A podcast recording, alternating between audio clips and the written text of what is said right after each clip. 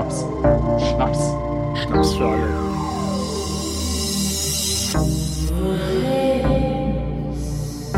Wer redet, ist nicht tot.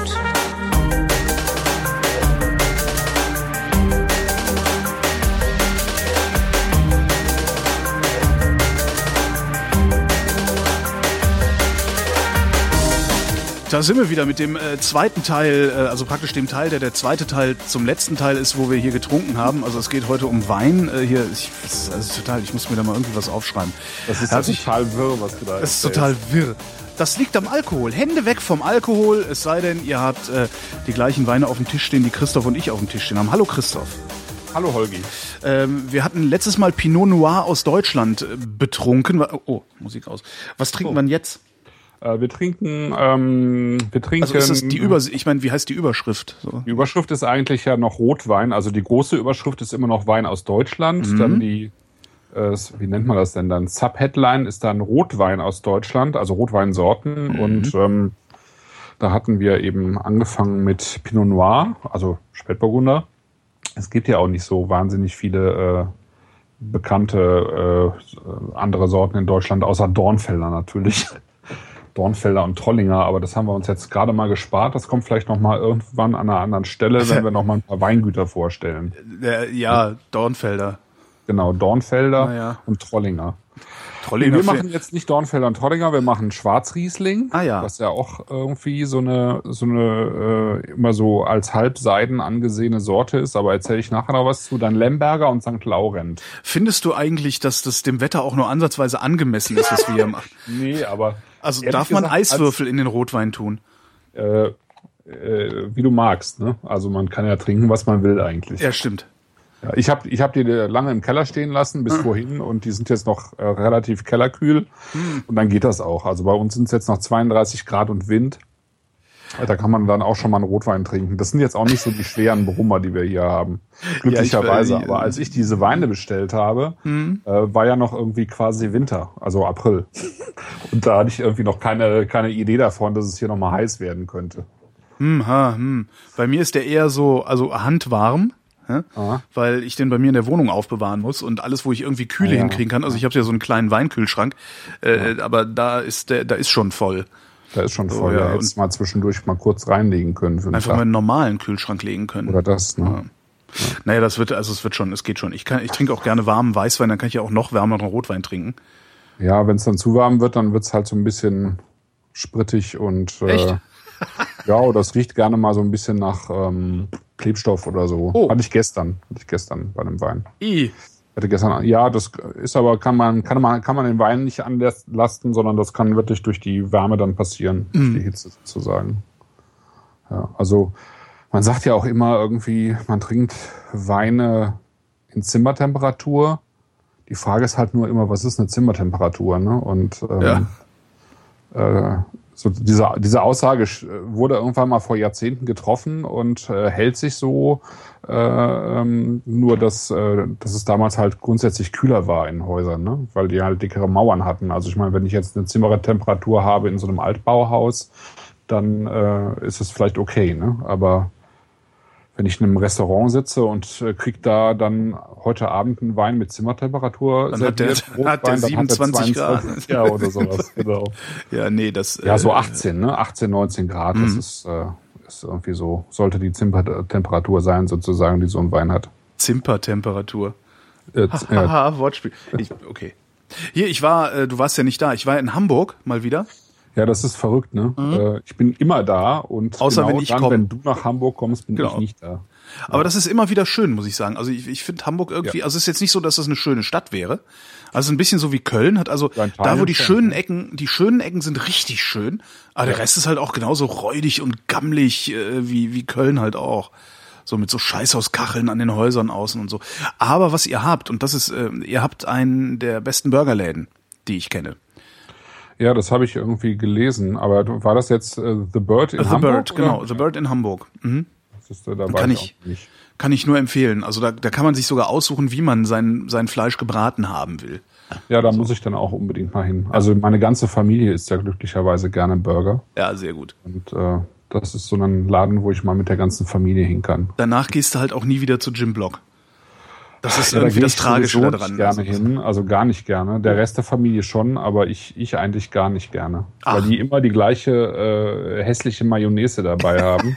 Egal, was du bestellst. Sie hatten letztens irgendwie sowas mit, äh, irgendwie so New York-Style mit äh, Blue Cheese und sowas, ja. Mm. Und, ähm, und so ein bisschen Honig dabei. Und das hätte gut sein können, hätten die nicht diese scheiß Mayonnaise da drauf gehabt. äh, das ist echt doof. Also, nee, nee, also das ist irgendwie. Die besten Burger, die ich äh, finde ich immer noch, also ich, die besten Burger, die ich bisher gegessen habe, äh, gibt's in Köln, dummerweise. Also Mhm. dummerweise, weil ich nicht in Köln wohne.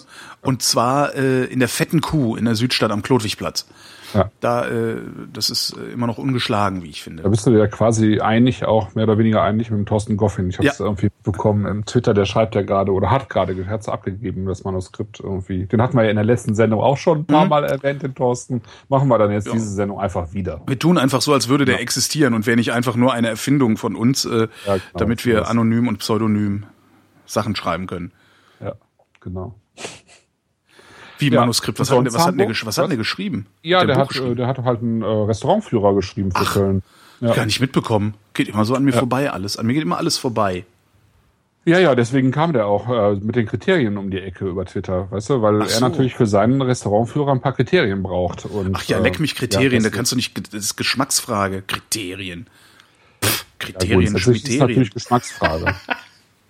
Kriterien, Schmiterien? Ja, ich weiß nicht überhaupt nicht mit Kriterien, was für, also Ja, mussten wir fragen, ich weiß es ja ich überlege nicht. gerade, nee, ich überlege gerade, was für Kriterien ich anlegen könnte. Oh ja, zum Beispiel, äh, Ob das, ob das Brötchen das ordentlich ist. Fleisch, ob, ob das Fleisch äh, zum Beispiel aus, weiß ich nicht was, für eine Zucht kommt, ja, Mhm.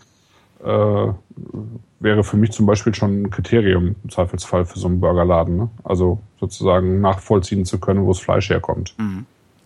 Ja, da ist mir dann, da geht's mir dann in erster Linie um den Geschmack, wobei ich glaube, dass alle, die äh, so gutes Zeug haben, die haben auch Fleisch äh, von aus nicht zweifelhafter Herkunft. Ähm, Ja, das glaube ich ein, wobei eigentlich ich auch. jetzt beim Bird gar nicht genau weiß.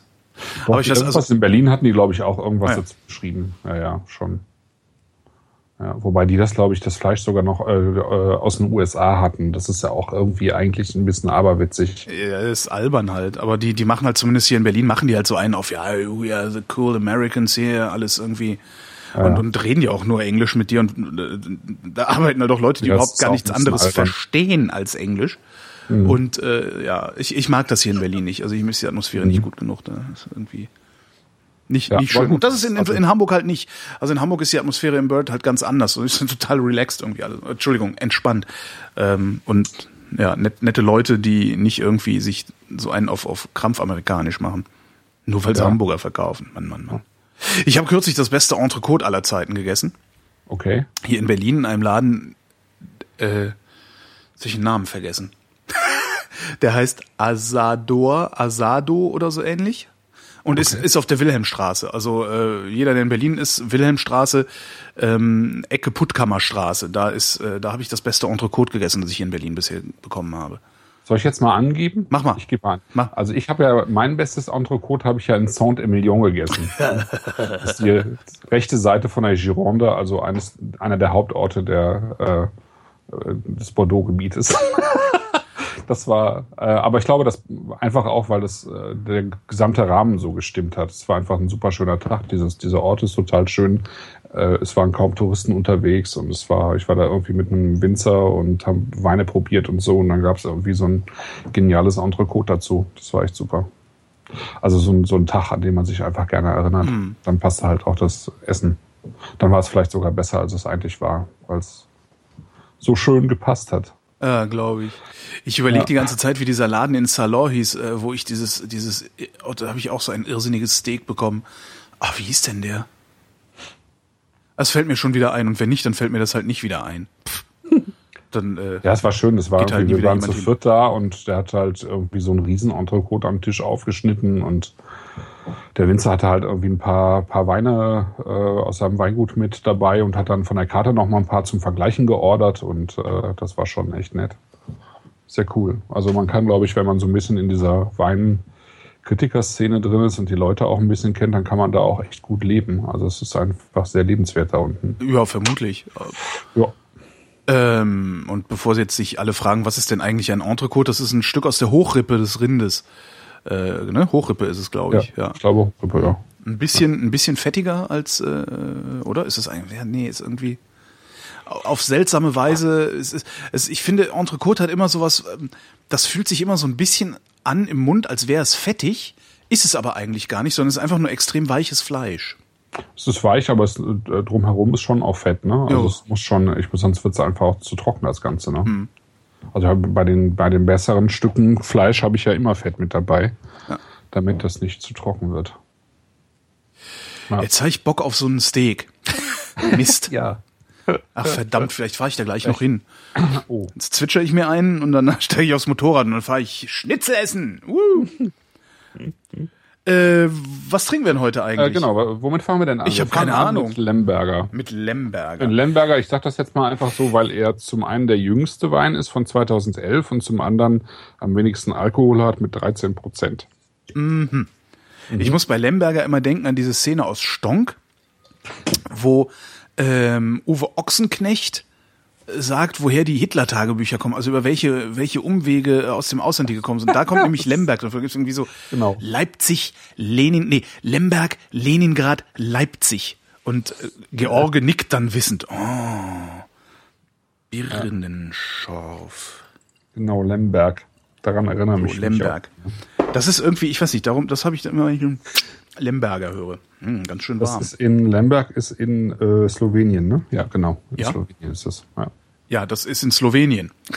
ja, weil das ist nämlich in Slowenien. Hm. Ja. Ja, Der ist, der ist wirklich ein bisschen sprittig. Das könnte jetzt echt an der, an der, äh, ich hoffe, es liegt an der Hitze. Schwarze Kirschen. Schwarze Kirschen, ja, überhaupt Kirschen Noch mehr Kirschen. und noch mehr Kirschen. Oh, ich habe mir neulich bei Walters in, Pflaumen so ein bisschen. äh, äh, Walters in, in Dresden ähm, äh, äh, äh, äh, Blaubeersaft bestellt. Das war geil. oh Gott, irgendwie als Sirup? und Nee, als Wasser? Saft. Nee, Nee, das ist so. Back in Box, ne? ja. Äh, und so drei Liter. Äh, Ach so, das ist dieser Back in Box. Oder Heidelbeer Saft, oder ja, Blau ja, ist ja. ja, äh, ist ja Ja, gut, ist gle- gleich, ja. Und furchtbar teuer. Das war das teuerste Getränk, äh, abgesehen von Wein und Schnäpsen und so. Also das teuerste, das teuerste Softdrink, den ich je in meinem Leben gekauft habe. Ah ja, okay. Ich weiß gar nicht, was war, so drei Liter, äh, 30 18 Euro oder so. Ich weiß es echt nicht mehr. Also es war sehr teuer, aber super. Kann ich jedem nur empfehlen. Haben wir irgendwie in einem Tag weggesoffen, das Zeug. Ich habe mir jetzt irgendwie bei äh, Monin oder Monin, ich weiß nicht, die, die halt diese Sirups herstellen. Mhm. Da habe ich mir irgendwie was bestellt. Ich war schon immer, ich hatte das immer vergessen, aber äh, als ich in Südfrankreich war, haben die immer bis, bis abends sozusagen, haben die immer Anis-Sirup sich ins Wasser gekippt. Und danach haben sie dann mit Ricard angefangen. Also Ja, sehr gut. das gleiche dann mit Alkohol. Aber tagsüber halt das ohne Alkohol. Und irgendwie hatte ich da jetzt Bock drauf, aber ich hatte irgendwie keinen Bock, irgendwie ständig äh, Alkohol zu mir zu nehmen. Aber das schmeckt, schmeckte sehr lecker. Und dabei habe ich dann äh, gesehen, dass die mittlerweile auch einen, einen Gin-Sirup äh, äh, rausgebracht haben. Ach was. Also Wacholder und Zitronenzest, also Zitronenschalen und so weiter damit drin. Und den habe ich mir mal mitbestellt. Ich bin mal gespannt, wie das schmeckt. Die machen ja auch so ein Bitter, also so ein. Äh, so Ich habe hab so mir davon noch nie was Campari. gekauft. Ich sehe die immer nur da rumstehen irgendwo, diese Flaschen, aber äh, Also wer Campari mag, dieser Bitter von denen, der schmeckt wirklich wie Campari. Also wenn du da O-Saft mit dazu tust, dann äh, ist da kein großer Unterschied. Ähm, also man vermisst dabei den Alkohol nicht, weil Ja. man wirklich dieses typische vom Campari, dieses typische bittere Aroma hat und dann eben ähm, die, diese Süße dazu Ja. und that's it. Und diesen Alkohol vermisst du überhaupt nicht. Und bei diesem Anisette eigentlich, ähm, wenn ich das richtig in Erinnerung habe, auch nicht. Das ist jetzt wieder so eine von diesen Sendungen, wo ich, wo ich hinterher so ein bisschen knülle bin und dann anfange, das Internet leer zu bestellen, obwohl ich gerade gar keine Kohle auf dem Konto habe. Und das ist nur deine Schuld. Und es wird kein Wein diesen- werden, weil ich so viel. Sonnenuhrring von äh, das geil. Glashütte noch gar nicht bestellt? Nein, um Himmels Willen, das Ah. Ding kostet, was kostet das? 120 Euro? Ja, ja. Das ist, das ist, das, ich, ich, man, nee. Ich Ah, muss ja okay. jetzt aufpassen. Ich habe ja, ich, ich habe jetzt nur noch ein paar Monate, wo ich gut verdiene. Und ab nächstem Jahr muss ich ja ein bisschen, ne, da, da ist ja dann nicht mehr, da bin ich ja nicht mehr beim RBB für sechs Monate mindestens. Ob es danach weitergeht, weiß ich dann ja auch nicht und so. Also ich, das, da, ich muss jetzt ein bisschen aufpassen. Ich kann jetzt nicht irgendwie, äh, also ich sag mal so vor anderthalb Jahren hätte ich das mit diesem, mit diesem Sonnenuhrring ähm, echt noch gebracht. Ja, eben. Ja, eben, genau. Aber geiles Teil, oder? Ja, cool. Schon, ja. Müsste man so wie bei äh, Aston Martin, wenn er dir eine Uhr kaufst, kriegst du das Ding mit dazu sozusagen. Ja, wahrscheinlich ist das so, oder? Ja, könnte sein. Aber so eine, so eine Uhr kann man kann ja auch keiner. Das kostet ja auch über weit über 1000 Euro die Uhren, ne? Nee, ich glaube, die kosten auch, also es gibt auch welche, die weniger kosten, aber das ist, Ja, da kriegst du dann keinen Sonnenbrand dazu. ist egal. Genau. Das liegt irgendwie weit außerhalb dessen, was ich für eine Uhr momentan ausgeben würde. Ich finde ihn sehr schön. Also der riecht, äh, ich habe ihn noch nicht probiert, aber er riecht toll. Ich, äh, es ist irgendwie so eine Mischung aus Schwarzkirsche, äh, Stein und Stein. zer zerdrückten Käfer oder sowas. Irgendwie. Schwarzkirsche, Stein und Käfer. ja, finde ich. Ich habe jetzt Käfergeruch nicht so präsent, Ja, ich weil ich, das so selten am. Käfern riech. Du hast dir Käfer, wie hast du denn das gemacht? Ja, so als Kind mal so experimentiert so. halt. Und das habe ich aber irgendwie nie aus der Nase bekommen, sozusagen. Ich weiß immer noch, wie das gerochen hat. Also ich würde das jetzt nicht nochmal wiederholen, um, äh, aber Also ich finde nur Kirsche gerade. okay. Aber bei mir hat er ja auch Zimmertemperatur. Und bei mir ist es, also ich wohne halt in einem Altbau. Und Altbauten haben, wie du eben schon gesagt hast, den Vorteil, dass sie eigentlich kühl sind. Aber wenn es dann wirklich jetzt mal so wie jetzt äh, die letzten zwei Wochen äh, fast durchgehend sehr, sehr heiß ist, dann heizt sich dieser Altbau halt so sehr auf, dass selbst wenn du dann draußen nur noch 22, 23 Grad hast, es drinnen immer noch äh, wahnsinnig heiß ist, weil die Wände nach innen abstrahlen wieder. Ist dann, daher ist mein, Ja. ist mein Wein wahrscheinlich über deiner Zimmertemperatur. Ja, das kann sein. Also, wir haben Lemberger im Glas und Lemberger ist das gleiche wie im Österreich der Blaufränkisch. Also Blaufränkisch ist wahrscheinlich mittlerweile bekannter als ähm, der Begriff Lemberger. Denke ich mir mal. Oh, lecker ist er.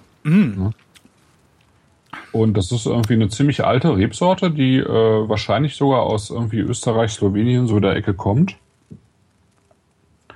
Und ähm, wenn ich mich recht erinnere, war es Karl der Große, der irgendwie, also der sowieso sehr viel für den fränkischen Weinbau getan hat. Der und der auch dafür gesorgt hat, dass diese Sorte irgendwie angebaut wird. Weil es gab damals sozusagen die Guten und die Schlechten und die Guten sozusagen ins Töpfchen und die Schlechten ins Köpfchen und die Guten waren die fränkischen Sorten und die, äh, also die man auch heute noch in Frankreich hat zum Beispiel und die Schlechten waren damals die äh, hunischen Sorten oder heunisch wurden die genannt. Ah, Heunisch, Sorten. Heunisch. Ah, ah, ah, ah. Heunisch hatten wir auch schon häufiger mal. Genau, ja. der, weil der weiße Heunisch äh, zum Beispiel so ein Stammvater vom, vom Riesling ist, zum Beispiel. Und ähm, also überhaupt äh, sozusagen Grundlage für, für, für verschiedene Weißweine ist. Und ähm, oder Rebsorten besser gesagt. Und ähm, das war aber damals verschrien, weil der halt sehr säure äh, war, wie Riesling ja auch. Und man hat halt damals diese Weine nicht ähm, oder nur in den seltensten Fällen tatsächlich bis zur Spätlesereife halt ausreifen lassen. Das heißt, man hatte immer irgendwie, zumal man ja damals sowieso meistens den, diesen gemischten Satz hatte, hatten wir ja auch schon mal drüber geredet. Was war das nochmal? Äh, Man hat äh, ganz viele verschiedene Rebsorten im äh, Weinberg angebaut, Mhm. zusammen, also ge- gemischt. Einfach schon deswegen, weil äh, ein Weinberg, in dem ganz viele verschiedene Rebsorten und eben, also ich, Wein eh Monokultur, aber wenn man eben nur Riesling oder nur Lemberger hat, dann ist so, eine, äh, so, ein, so ein Weinberg anfälliger, als wenn man verschiedene Sorten durcheinander mischt. So. Und das hat man halt getan und man hat halt ähm, verschiedene, ähm, also äh, Sorten verschiedener Reife, ähm, äh, Lesezeitpunkte sozusagen zusammengepflanzt, hat Okay. sich immer eine Hauptrebsorte genommen und wenn die dann ähm, reif war, Alles gelesen. Mhm. Der, der Elbling, hat man alles gelesen und man hatte immer ein paar dabei, die weniger reif waren, ein paar, die ein bisschen vielleicht überreifer waren und im Durchschnitt hat man aber eben immer einen vernünftigen Wein hinbekommen. Mhm. So. Und äh, allerdings gab es sozusagen den einfachen gemischten Satz, das war sozusagen der fürs Volk, und dann gab es eben den fränkischen gemischten Satz, äh, das war dann der für den Zehnten, also den man an den Adel abgeben musste. Wann haben die denn rausgefunden, dass es viel sinnvoller ist, äh, keinen gemischten Satz zu machen, sondern lieber hinterher zusammenzuschütten? Also ein Cuvée zu machen. Ähm, naja, das ist halt die Frage, ob es tatsächlich sinnvoller ist. Ne? Also es ist so. dieses, dieser gemischte Satz erlebt ja gerade so ein bisschen so ein, so ein kleines Revival, ähm, weil halt manche, ja, also letztlich, ähm, du kriegst halt, ja, wie soll ich sagen, stimmt auch nicht so ganz. Also es gibt wirklich gute gemischte Sätze, die wirklich klasse haben. Ähm, Im Allgemeinen wird es wahrscheinlich kein, kein exzellenter Wein sein. Hm. Ähm, also man hat dann erstmal sozusagen angefangen, überhaupt dann Sortenreihen auszubauen. Ne? Ähm, also nur Riesling sozusagen, also den Riesling reinsortig äh, anzubauen und, und auszubauen oder andere Rebsorten. Und die Cuvée, also wann Cuvées entstanden sind, weiß ich jetzt gar nicht genau. Also im, im Bordeaux zum Beispiel ist es irgendwie, ich denke mal, schon seit dem 17. Jahrhundert oder so gang und gäbe. Mhm. Ja. Aber in Deutschland war bis in die 20er Jahre hinein, war der gemischte Satz eigentlich noch äh, der äh, die Mehrheit in den Weinbergen und so ähm, reinsortige Rieslinge oder so waren seltener. Dafür allerdings teuer. Also die deutschen Rieslinge so zum Ende des äh, 19. Jahrhunderts gehörten mit zu den teuersten Weinen der Welt. Teurer als Bordeaux. Ja. Wie kommt's? Ja, die waren halt sehr begehrt. Also diese. Also einfach nur begehrt, also nicht, nicht irgendwie besonders äh, aufwendig in der Herstellung oder sowas oder oder äh, knapp. Nö, Angebot und Nachfrage, ne? Mhm. Ja, knapp. Also es gab eben nicht so viel und das, was äh, was es gab, war halt äh, schnell weg und wurde dann auch nach Frankreich und weiß ich nicht wohin verkauft. Ne? Mhm. Also wenn du auch historische Weinkarten siehst aus französischen äh, Pariser Restaurants oder so, dann haben die äh, deutschen Weine von der Nahe oder von der Mosel oder teilweise aus der Pfalz, so von äh, von Buhl oder so, Bassermann Jordan oder so, die haben richtig hohe Preise. Mhm. Was mir auffällt an dem, an dem Lemberger ist jetzt, der, der ist ziemlich schnell weg, ne? Das ist auch so, wenn er ein bisschen gekühlt wäre, könnte man den prima auch so zum Grillen trinken oder sowas, ohne dass der, äh, dass, dass, dass es einem wehtut. Ja, finde ich auch. Also aber jetzt nicht unangenehm schnell weg, ne? Nee, nee, der nee, nee keine, aber so keine überdimensionierte Länge. Mhm. Aber es ist halt auch ein Wein für, äh, ich glaube, 7,50 Euro. Ne? Naja, gut, da kannst du nichts sagen. Nö, finde ich auch 7,90 Euro, genau. Nee, da kannst du echt nichts sagen. Also dafür hat er eine schöne Frucht, finde ich. Ja. Eine, an so am, am, am Gaumen eine schöne Würze. Und ähm, durchaus, ähm, also ich finde, er hat äh, einen schönen eigenen Charakter. Und das finde ich eigentlich entscheidend. Das kann ich jetzt gar nicht so gut beurteilen, weil ich so viel Rotwein gar nicht trinke und ähm, und äh, äh, mich sowieso nicht dran erinnere, wenn ich ihn getrunken habe. Mhm. wir, haben, wir haben übrigens mindestens einen Mittrinker, äh, ja. der im Chat rumgammelt. Mhm. Das ist Chrysophylax. Ah, also ja. Zechwein, ja, Zustimmung. Zechwein. Ja, Zechwein. Ne? Ich mhm. würde den auch zum, ich würde mhm. den auch gleich gekühlt trinken. Ich würde den auch zum zum Grillen trinken oder so. Der hat weiche Tannine, ne? Also. Ja, überhaupt kein ja. Pelz im Mund mehr. Nee, nee, nee, schön weich. Jung, also deswegen auch sehr, sozusagen so eine frische Kirschfrucht. Doch, schon ziemlich gut. Mhm. Finde ich echt gut. Ja, also wird eben in, in, vor allen Dingen in Württemberg angebaut, eben als Lemberger und in Österreich als Blaufränkisch sehr bekannt und ähm, kam sozusagen aus dieser österreich-slowenischen Ecke irgendwie über, witzigerweise übers Elsass nach, äh, nach Deutschland irgendwann und hat sich dann eben da unten in, in Württemberg sozusagen irgendwie ein bisschen festgesetzt. Und witzigerweise äh, hat man irgendwie rausgefunden über DNA-Analysen, dass ein Teil wohl äh, wiederum, also der, der Eltern wiederum ein tatsächlich der weiße Heunisch ist. Mhm. Zusammen mit irgendeiner ähm, anderen Sorte, möglicherweise blauer Silvaner. Weiß man eigentlich, welches der erste Wein war? Also die, was die Eltern des ersten Weines sind oder die, nee. der letzte gemeinsame Vorfahre oder sowas? Ich glaube nicht. Ja. Müsste ich nochmal nachgucken. Also ich habe ein sozusagen ein neues Weinlieblingsbuch, das heißt Wine Grapes und ist von ähm, Vuja Moss geschrieben und also das ist ein äh, Schweizer Ampelograph, also ein Rebenforscher. Ampelographie heißt das, ach schön. Mhm, Ampelographie. Und von zwei, äh, also von Jancis Robinson, das ist eine englische Master of Wine, von ihrer, äh, von ihrer Kollegin. Und die drei haben wirklich ein ganz fettes, äh, weiß ich nicht, vier Kilo wiegendes Buch über äh, sämtliche Rebsorten geschrieben, die, äh, die noch ähm, angebaut werden. Mhm. Und das ist großartig. Also wer sich irgendwie so ein bisschen dafür interessiert, äh, das ist echt Lesestoff, weil du äh, einfach so, so Querverbindungen ständig findest und äh, einfach einen Überblick dafür, dafür von bekommst, wo, wo diese Sachen überhaupt herkommen, ja, und äh, wie die verbreitet worden sind auch, ne, über, weiß ich nicht, was, Transportwege, alte Transportwege oder so. Und über die ähm, Detektivarbeit, die die leisten, um hm. herauszubekommen, welche Sorten eben mit welchen in irgendeiner Weise verbandelt sind. Das ist schon ganz spannend. Interessanterweise gibt's das als Kindle-Ausgabe sogar. Echt cool. Ja. Das ist super. Ähm, und die ist auch signifikant dann? billiger. Also ähm, gebundene Ausgabe 82 Euro, ja. Kindle-Ausgabe 57 Euro. Ah, okay. 81 zu 57 so rum. Ja, das ist super. Und ja. ähm, das ist natürlich immer noch teuer, aber die Auflage dürfte relativ klein sein, weil sich dann doch nicht so viele Leute dafür interessieren. Und der Aufwand, um so ein Buch zu erstellen, ist wirklich gigantisch. Das muss man echt sagen. Mhm. Ähm, und dafür ist es, äh, also wer sich dafür wirklich äh, interessiert ein bisschen, äh, ist es jeden Cent wert, was echt spannend ist. Und nur gute Bewertungen. Also, ja. ja, es ist wirklich so, es ist ein, sozusagen das Standardwerk. Das ist letztes Jahr erst rausgekommen. Mhm. Ich habe jetzt in London irgendwie äh, an so einem einer Veranstaltung mit dem William Moss teilgenommen, wo er so ein bisschen auch über so besondere Rebsorten gesprochen hat, kann man in meinem, in meinem Blog auch nachgucken. Da habe ich ein bisschen was darüber geschrieben. Und es ist super spannend. Also es ist wirklich spannend, weil es einfach so eine alte, also es sind einfach so, da sind einfach ähm, Rebsorten äh, drin, die man teilweise noch auf 0,023 Hektar findet, ja. Also wo es irgendwie, weiß ich nicht, was 2000 Rebstöcke noch von gibt, ja, und mehr nicht Feierabend.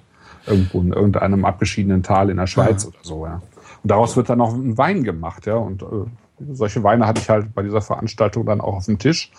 Und das ist halt toll. Ne? Oder wie dieser eine ähm, Weinstock im Weingut von Ragnitz äh, an der Nahe, wo die im Moment davon ausgehen, dass der irgendwie 400 Jahre alt ist.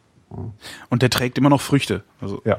Super. Genau. Also der war denen nicht aufgefallen, weil der so ein bisschen aussieht wie Efeu und an so einer Mauer entlang rankt. Mhm. Ähm, aber das war halt ein deutscher Ampelograph, dessen Name mir jetzt gerade nicht einfällt. Der war halt unterwegs äh, in verschiedenen alten Weingärten und das, äh, der Weingarten von, von Ragnitz, der stammt halt aus der, aus dem Mittelalter noch. Also da war früher ein Kloster. Das sind ja, meistens sind das die alten Weingärten, ja Klosterweingärten. Mhm. Und da hat halt äh, damals äh, Hildegard von Bingen irgendwie ihr halbes Leben verbracht in diesem äh, Weingut, also in diesem Klostergut. Und damals wurde halt Weinbau betrieben, dann lange Zeit nicht mehr und dann wurde es halt irgendwann rekultiviert. Aber es gibt eben noch alte Rebstöcke, wie man jetzt festgestellt hat. Ne? Und das ist der Orléans, also weißer Orléans, äh, der eben auch mit so zu diesen ganz alten äh, Sorten gehört. Und da gibt's halt in Deutschland irgendwie im Moment nur zwei Weingüter, die das, äh, die, die mit dem Programm haben.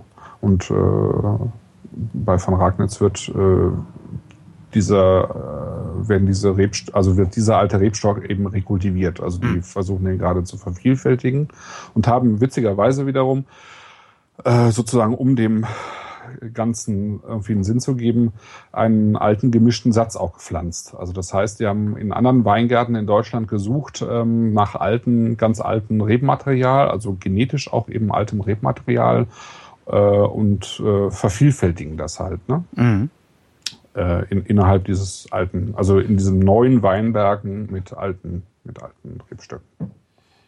Äh, was mir außerdem noch aufgefallen ist, gerade wie ich äh, bei Weinbüchern, der große Johnson. Ja. 20 Euro. Okay. Kannst du auch nichts sagen, ne? Gebundene Ausgabe kosten 50er. Ja, auch nicht schlecht. Also. Ja, für solche Sachen, so Nachschlagewerke, ist, ist ein, ein Kindle ja auch wirklich toll. Ja, klar, weil du vernünftig drin suchen kannst. Ja, ja, ja. ja. Ja, vielleicht kommt da ja doch noch was über äh, die Weinbücher, äh, setzt sich das dann durch, da merken dann die Verleger, oh, das lohnt sich doch. ja, Träum weiter, Freundchen, ja, ja. Mhm. Welches ist der nächste? Ja, also ich, ich, ich sag noch ganz kurz, so, äh, ja, Weingut Jürgen Ellwanger gehört irgendwie zu den ähm, bekannten und guten, wirklich guten, ähm, verlässlichen Produzenten in Württemberg. Württemberg ist ja ähm, vielleicht das Weinbaugebiet in Deutschland, das noch am ehesten so ein bisschen, wie soll ich sagen, also ich will, will mich auch nicht verquatschen, ähm, so einen problematischen Ruf hat, ja, weil es einfach, äh, weil in Württemberg einfach so viel Trollinger angebaut wird oder Ja. wurde und Trollinger halt jetzt auch keinen besonders guten Ruf hat. Ne? Das ist halt ein Hab ganz leichter, getrunken. leichter äh, Wein, äh, aus dem man jetzt kein, kein Hochgewächs sozusagen keltert und ähm, äh, dieser Trollinger hat halt sozusagen den Ruf Württembergs ausgemacht. Ne? Und äh, es kommt erst so Stück für Stück sozusagen äh, an, also in der, sag mal, in der weintrinkenden Bevölkerung, dass es da halt auch noch was anderes gibt. Und sozusagen die Stufe über dem Trollinger, äh, die für württembergischen Wein typisch ist, ist eben der Lemberger. Und der wird aber auch mittlerweile schon als äh, sozusagen großes Gewächs, also auch teuer und aufwendig äh, ausgebaut. Und darüber hinaus haben die halt auch Schwarzriesling, das, was wir nachher noch trinken werden oder gleich. Und dann haben sie halt ähm, auch viel Pinot, also Spätburgunder und ähm, Frühburgunder und so weiter und so fort. Und auch äh, teilweise ganz, ganz interessante Rieslinge. Also es ist eigentlich ein Weinbaugebiet, was relativ äh, wenige kennen, aber man durchaus entdecken kann. Und Ellwanger, die Weine von Ellwanger gehören auf jeden Fall dazu. Ich hatte irgendwie letzte Woche mal ein Zweigeld probiert von, von Jürgen Ellwanger und auch der war, war richtig gut. Sehr schön. Und wir werden irgendwann mal wahrscheinlich im Laufe der Reihe nochmal ein, zwei Weingüter aus der Ecke vorstellen. Oder ich werde die dann mal vorstellen. Ja, Ja. so, genau. Lemberger war es. Gehört, obwohl das wahrscheinlich äh, relativ wenig Leute kennen, eben zu den äh, trotzdem am meisten angebauten äh, Rebsorten in Deutschland, roten Rebsorten. Aber eben nach Dornfelder und Spätburgunder mhm. kommt halt sozusagen lange Zeit auch nichts. Ne? Äh, die drittmeist angebaute Sorte ist, glaube ich, immer noch Portugieser. Und man kann aus Was Portugieser kaum vernünftigen Wein machen. Ja, das ist so eine, so eine Rebsorte, die irgendwie für irgendwelche Billig-Cuvées oder so verwendet wird, ja, für so, so Shoppenweine, ne? Ach so, Und diese, Schwarz, diese, Schwarzriesling halt auch. Schwarzriesling ist halt an vierter Stelle im deutschen roten Rebsortenspiegel und es kennt kaum jemand. Mhm. Und hat halt auch so einen dubiosen Namen. Ne? Also was soll Schwarzriesling sein? Hat natürlich mit Riesling nichts zu tun, die Ja. Rebsorte. Hat nur deswegen den Namen wahrscheinlich bekommen, weil die, die Blattform ähnlich dem Riesling ist. Ein anderer Name für Schwarzriesling in Deutschland ist Müllerrebe. Einfach klingt auch die- scheiße. Klingt auch total scheiße.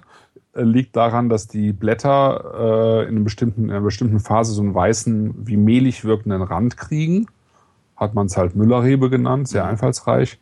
Und in Frankreich heißt diese Rebsorte Pinot Meunier. Habe ich sogar schon der- häufiger gehört als ja, weil sie Müllerrebe. eben auch, äh, ja, weil sie eben auch wirklich äh, häufig angebaut wird. Ähm, sie ist die drittwichtigste Rebsorte in der Champagne. Mhm. Und sie stammt hat, also sie ist, stammt vom Pinot ab, vom Pinot Noir, vom Spätburgunder und ist im Prinzip eine, eine Chimäre, also eine, ähm, im Prinzip eine mutierte Abart des äh, Pinot Noir, ohne dass sie jetzt irgendwie noch einen andere, anderen Elternteil hätte. Ja, also genetisch ist sie im Prinzip gleich wie der Pinot, hat sich aber eben irgendwann anders entwickelt. Frage aus dem Chat. Äh, in Württemberg, da äh, wüchse Akolon oder so ähnlich. gibt's Kennst du das? auch. Ja, Akolon kenne ich auch, aber da weiß ich jetzt im Moment gar nicht genau, ähm, ob das eine ähm, sozusagen irgendwie eine Hybridrebe ist oder ob die irgendwie neu gezüchtet worden ist. Ich guck mal gerade nach. Oder so. Weiß es- Soll ich eine Pausenmusik einspielen? Nö, nö, Nö, ich, okay, äh, das, bitte. das kriege ich noch gerade Äh, hin. Alles so, klar, okay. Glaube ich. Nee, 71 ist die, äh, ist die gezüchtet worden. Und äh, da hat man den Lemberger, den wir jetzt gerade im Glas hatten, mit dem Dornfelder gekreuzt. Und da ist dann Akolon rausgeworden. Akolon klingt auch so ein bisschen, als wäre das ein Wein, der extra aus Glykol gemacht worden ist oder so. Ja, ist furchtbar der Ne? Name. Akolon geht halt gar nicht. Nee, geht gar nicht. Wird auch kaum äh, irgendwie, glaube ich. Also ich guck mal gerade, es sind 460 äh, Hektar bestockt. Das ist wirklich nicht viel. Also 460 Fußballfelder.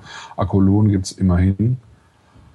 Ähm, schmeckt wohl ein bisschen ähnlich wie Lemberger und hat so eine tiefere Farbe vom, ähm, von Dornfelder. Der Dornfelder ist ja sehr dunkel. Mhm. Ja. Du immer mit deinem Dornfelder.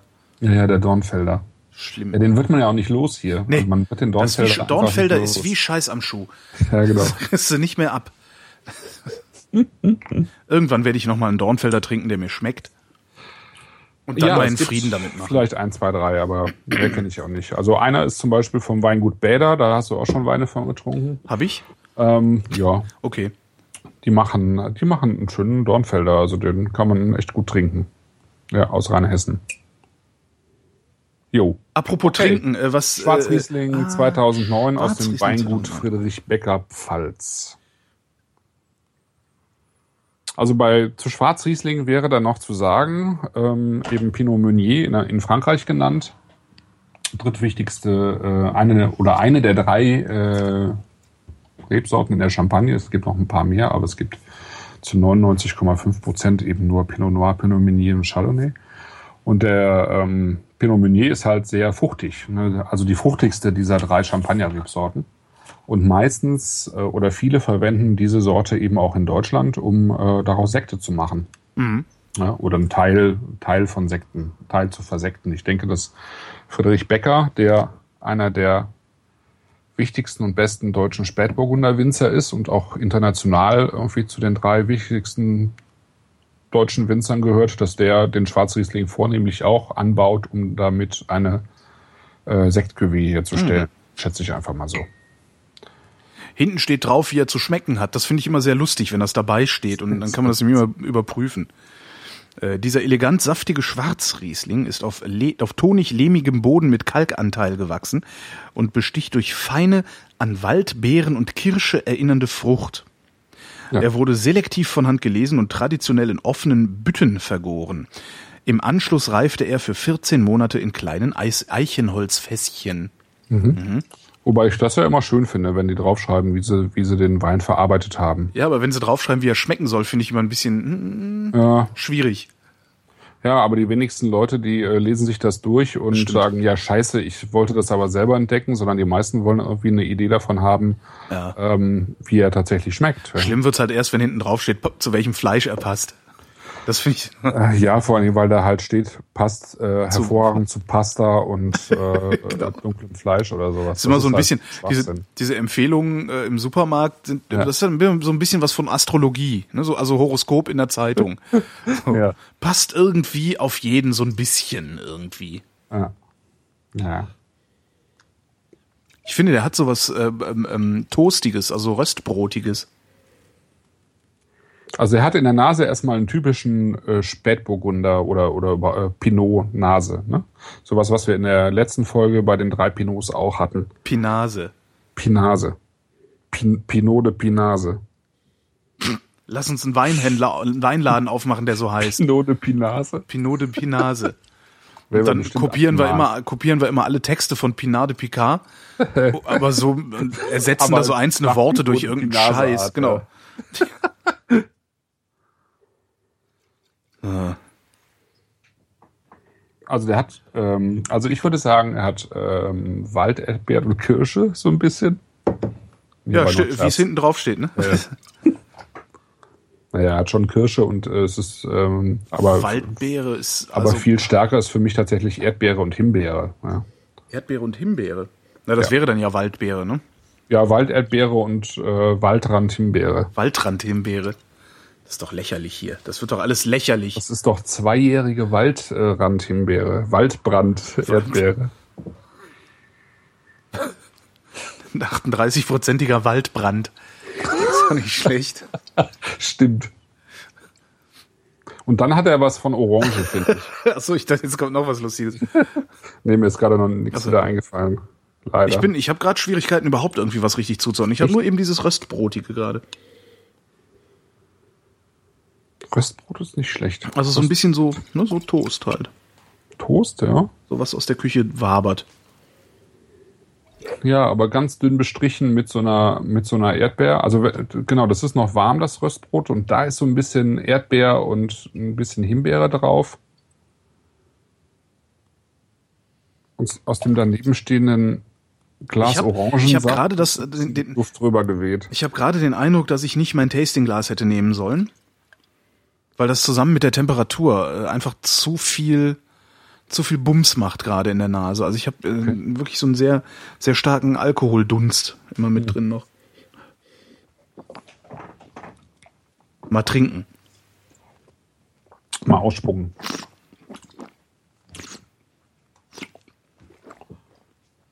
Ja, das ist nicht schlecht. Also Ui. immer vorausgesetzt, dass Schwarzriesling echt jetzt nicht so die Highlight-Rebe ist, ja. Aber es ist trotzdem ein Ui. Ja. Mit einem sehr ja. langen Nachhall. Ja, finde ich auch. Also das ist echt gekonnt, weil ähm, Uiuiui. ich glaube, so einen guten Schwarzriesling habe ich tatsächlich noch nicht getrunken. Ich habe jetzt auch noch nicht so viele getrunken, muss ich sagen. Äh, der beste, den ich bisher hatte, war von Schneidmann aus äh, Stuttgart. Das ist so einer der Vorzeigewinzer aus dem Bereich Württemberg wieder. Und von Hans Hengerer, der war auch schön, aber das hier ist wirklich nochmal deutlich besser. Das ist echt gut. Also wirklich sehr lecker. Ja. Wow, das ist gut. Vier Jahre alt, merkt man ihm auch gar nicht an. Ja, der Also hat eine sehr, leichte braune Bra- Brauntönung im, in der Farbe. Ne? Mhm, aber es schmeckt sehr frisch, finde ich. Er Also, schmeckt sehr frisch und er hat echt ein super eingebundenes Holz. Also wenn der Mhm. in kleinen Eichenholzfässern ausgebaut wurde für 14 Monate, das ist echt eine lange Zeit. Ich gehe mal davon aus, dass die jetzt im Wesentlichen nicht neue waren, die Eichenholzfässer, sondern gebraucht. Weil er sonst echt nochmal einen deutlich stärkeren Eichenholzton haben müsste eigentlich. Aber das ist so echt gut gemacht. Wow, hätte ich nicht gedacht. auch eine sehr interessante Säure.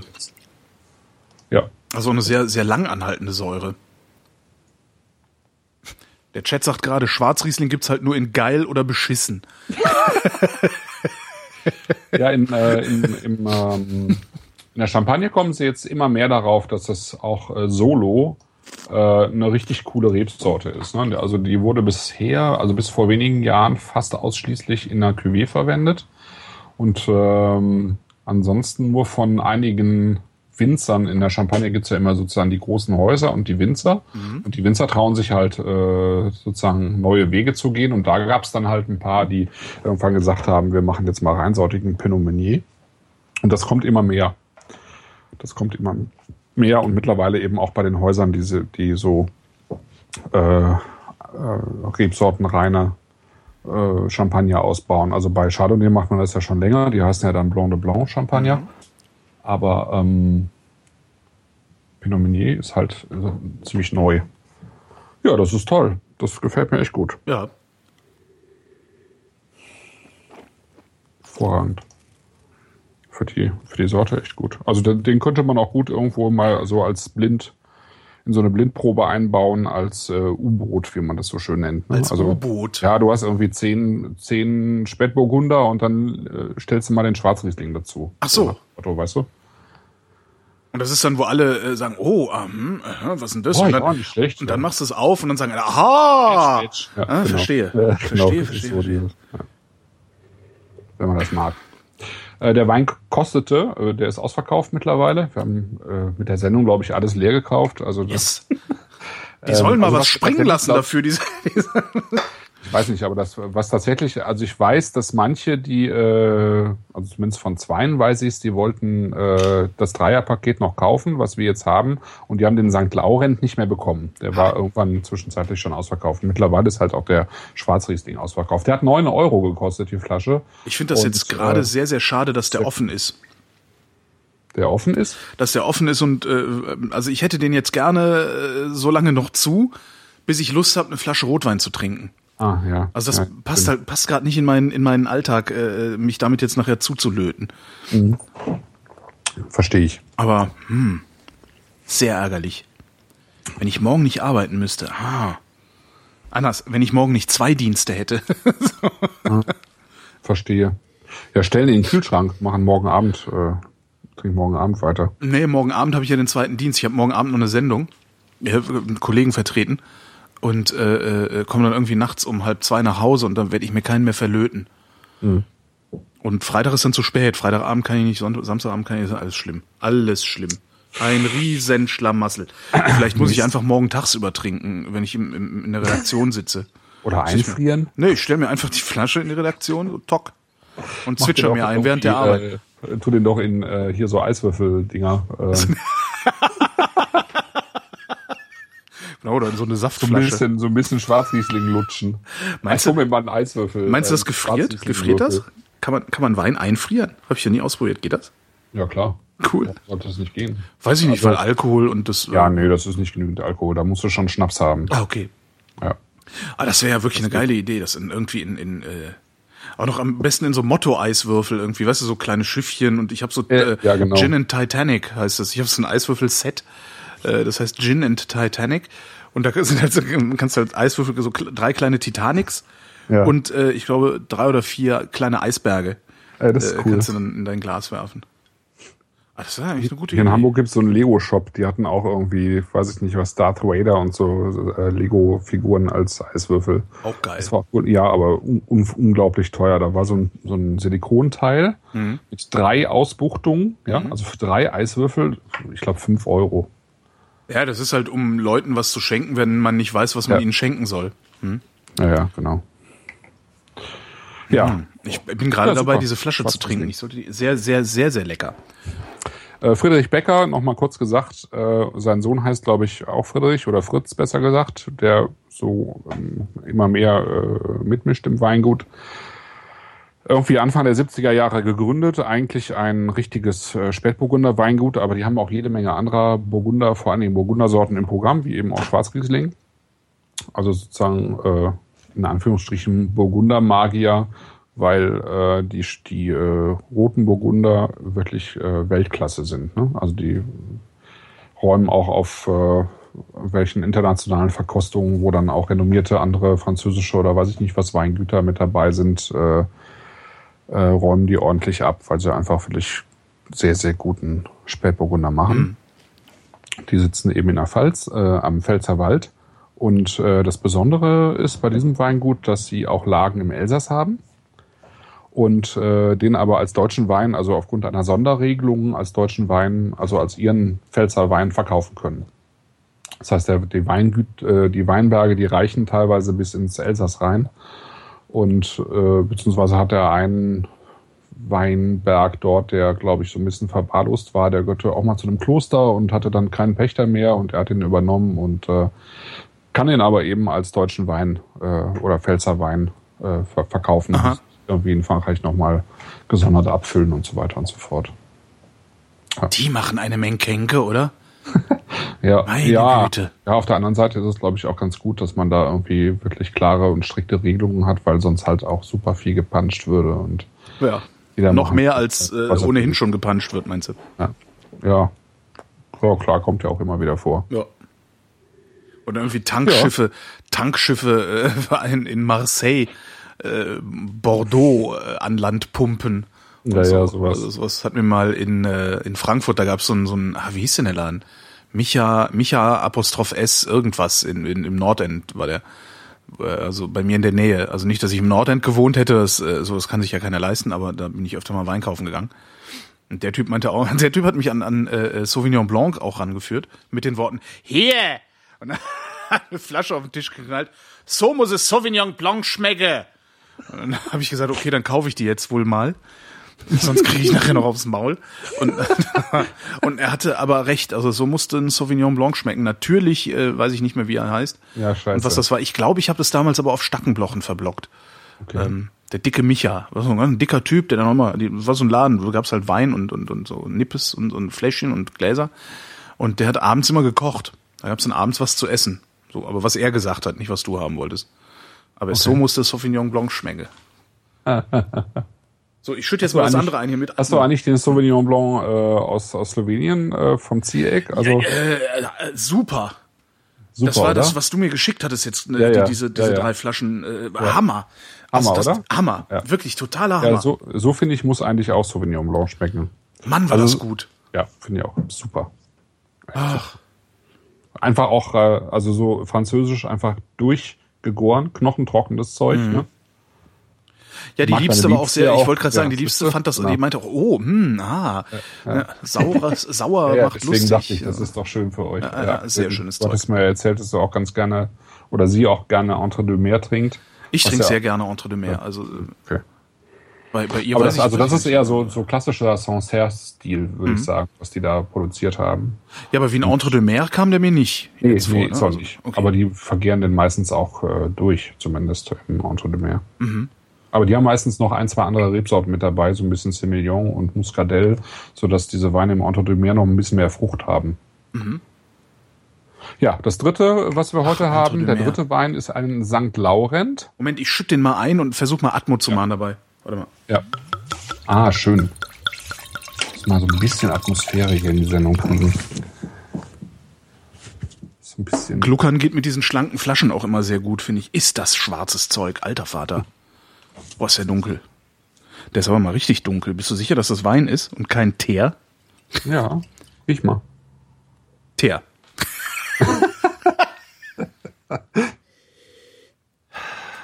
hm. Tatsächlich sehr ledrig auch, ne? Ja. Würzig, ledrig. Also wenn äh, Früchte dann eher so schon fast so ein bisschen eingelegte oder Trocken, Trockenfrüchte, ne? So ein bisschen. Trockenfrüchte kommt. Ja, Trockenfrüchte ist gut. Trockenfrüchte in der Ledertasche. Hm? Ha, das ist super. Also an der Nase, in der Nase ist es klasse, finde ich. Super schön. Also dicht auch einfach, so eine dichter, dichter Duft, kann man das sagen. Dichter Duft, ja, aber dann brauchst du noch irgendwas Drittes mit D, damit es irgendwie einen Stabreim etwas kraftvoller macht. Dichter, äh, äh, dunkler, dichter Duft. So. Genau. Ich hätte einen Equalizer einschalten sollen, damit es dunkel, irgendwie dunkler wird. Aber nee. Also wir haben die zweite Rebsorte heute, die ähm, im Prinzip aus Österreich kommt, aber eben auch heimisch geworden ist in Deutschland. Und das ist eben der St. Laurent. Im Barrik gereift. Im Barrik gereift. Steht hinten drauf, aber in Anführungszeichen. Das heißt sozusagen im Barrik gereift. Weiß der Geier, was sie wirklich damit gemacht haben. Ja, was ist denn da in, in Anführungsstrichen? Ah, Barrik gereift. Ja, vielleicht gibt, haben die auch noch einen St. Laurent, der nicht im Barrik gereift ist und auch einfach nur St. Laurent heißt. Das könnte natürlich sein. Kann auch sein, ja. Ja, es ist ein äh, vergleichsweise oder tatsächlich ein ziemlich unbekanntes Weingut, Landhaus Kronenberg, habe ich vorher auch noch nie gehört, bevor ich äh, hier diese sechs Weine für diese beiden Sendungen zusammengestellt habe. Hättest du den, ganz ehrlich, hättest du den gekauft, wenn du ihn im Laden so gesehen hättest, einfach da stehen sehen hättest? Weil ich finde, das Äh. Etikett sieht ein bisschen nach so Rossmann aus, so Rossmann-Wein aus dem Grabbel, aus der Grabbelkiste. Früher gab's, ich weiß gar nicht, ob die Ja. überhaupt noch rein, Wein verkaufen, früher gab's bei Rossmann auch Wein. Ja, aber nee, machen die immer noch. Naja. Ja. Und das Etikett sogar denjenigen, der die Wein, die französischen Weine für die zusammenstellt. Ach. Ist der frustriert? Äh, nö, Okay. ich glaube nicht. Weil ich habe da so viel furchtbares Zeug schon von getrunken. Also das war, Ja? also ja, also ich habe von keinem, ich glaube von von keinem Supermarkt mehr Wein getrunken als von Rossmann. Äh, weil ich einfach äh, Freundin, äh, die immer wieder bei Rossmann Wein gekauft hat. Guck mal, ich habe Okay. mal wieder was Neues mitgebracht. Und ich habe jetzt mal gesagt, oh nee, ey, hör doch mal auf. also und das war jedes Mal schlimm. Okay. Also das heißt schlimm, frustrierend. Das Problem ist ja, es ist ja nie wirklich schlimm. Also wenn es schlimm wird, schütte ich es halt weg. Das Problem ist halt, es ist dann frustrierend, Ja, ja, weil du trinkst halt es dann halt so so, naja, bevor wir nichtssagend. gar nichts trinken, ist halt frustrierend. So ein bisschen wie die Kantine beim RBB. So. Nee, eigentlich nicht ganz so wie die Kantine beim RBB. Die Kantine beim RBB ist so frustrierend, also das Essen ist so frustrierend, dass ich schon frustriert bin, wenn ich nur in der Schlange stehe und auf das Essen warte, ist mir aufgefallen. Darum gehe ich da nicht mehr essen. Verstehe. Also wenn du die Leute mit diesem Essen an dir vorbeigehen siehst und du da drauf Alles. guckst, denkst ja, äh, nee. alles, das ist alles so Geruch. frustrierend. Okay. Das Einzige, was ich mache, ist, also wenn die Eintöpfe, also Linsenzeugs, Linseneintöpfe können die total gut und Kartoffeln mit Quark. Das ist, äh, da gehe ich dann auch tatsächlich hin, aber sonst, äh, äh, äh, nee. Obwohl ich den, den einen Typen, der das Essen ausgibt, den darf ich Kotzekocher nennen. Also ich nenne ihn immer Kotzekocher und dann lacht er. Okay. Der Kotzekocher ist, der Kotzekocher ist eine alte Figur von Fritz. Also der Kotzekocher hat äh, der Ah, Frittenbude. er, ist, er kennt das. Ja. Er kennt das okay. noch, genau. Und das ist irgendwie ganz nett.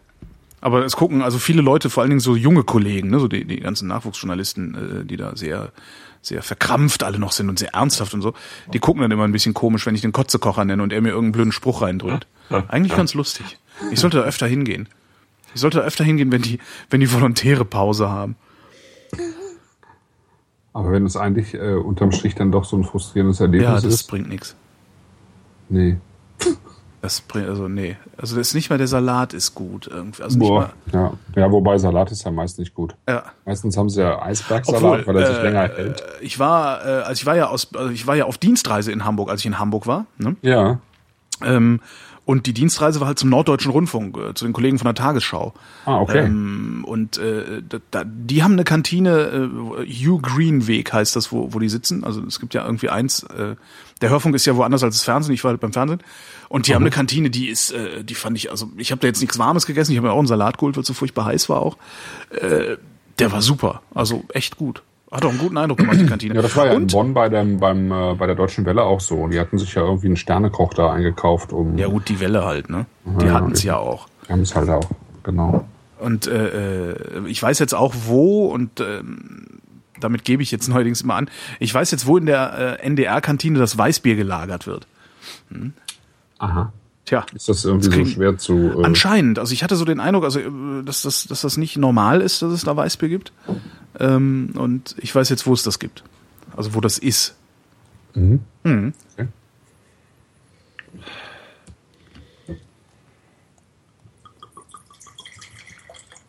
Ah, schöne Atmo. Was war das? äh, das ist der St. Laurent. Ach so, du hast schon ausgetrunken. Ja, ich habe schon ausgetrunken und ausgespuckt für die Schäbig. erste, erste Serie sozusagen.